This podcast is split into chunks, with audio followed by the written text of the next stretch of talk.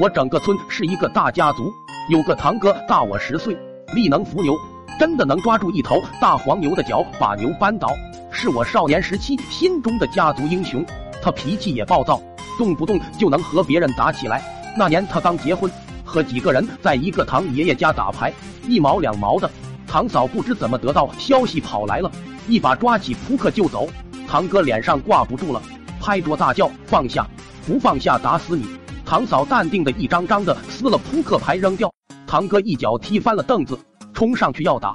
我们几个小年轻早有防备，带翻了桌上的茶水，上前搂腰抱腿。长辈又抄起扫把呵斥，这才拉住了他，换副牌接着玩。这货被嫌弃的撤下，气呼呼的变旁观，熬到快吃晚饭。出门走了一段路，突然加速就往家里跑，这还是要打的节奏啊！一个婶娘冲我们吆喝：“快点跟去啊，要出事了！”我和另一个半大堂弟撒腿就追，其他人也想撵。唐爷爷摆手制止：“他俩去就够了，也是得治治。”来来来，打牌果然被婶娘说中。堂哥家出事了，四合院大门紧栓，里面咕咕咚咚闷声不吭在打架，怎么办？翻墙吧！爬上墙头，我惊呆了。堂嫂扯着堂哥的长头毛，按下脑袋，拳打脚踢。堂哥鞠躬似的弯着腰，以堂嫂为中心，胳膊为半径奔跑躲避化圆，跑得灰尘呼呼的，躲得相当熟练。眼见被我们看见，堂哥一下凶了起来，声色俱厉：“放开！不放开！我说打你就打你！”堂嫂冷笑：“好啊，咋又是更起来了？打，来打！咚咚咚，又是几锤。”依稀听到堂哥小声商量：“墙头上有人，不听话，不爱你了哈！等会再让你打五十锤还不行吗？”然后他又大吼起来：“昨天还没打老实是吧？再不放手，腿给你打断！”堂嫂偷瞄一下围墙，放开堂哥，悻悻的进了屋。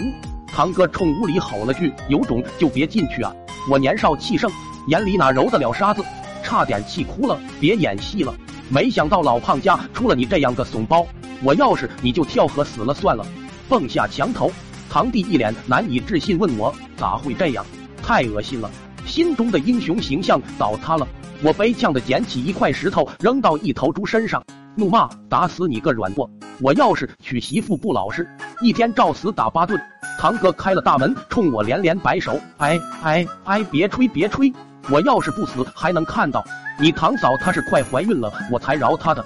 你问问前阵子我把她打啥样，我的眼泪都气出来了。回到牌局，本想大肆宣扬一下，屋里一伙大人却都像没事一样，没一个人问，吆五喝六的各炸各的金花，连那个婶娘都五毛五毛的内喊着闷牌。我控制不住，恨到发抖的问：你们不想知道什么情况吗？唐爷爷面无表情收钱道：啥情况？扯住头发挨了呗，早就跟他说了，剪掉女人指甲，自个剃光头，祖祖辈辈传下来的老经验，抓毛抓不住，一打还发飘。不听，我扫眼一看，除了几个光棍，一屋男人都是光头。正在诧异，老爸进来了，也是光头。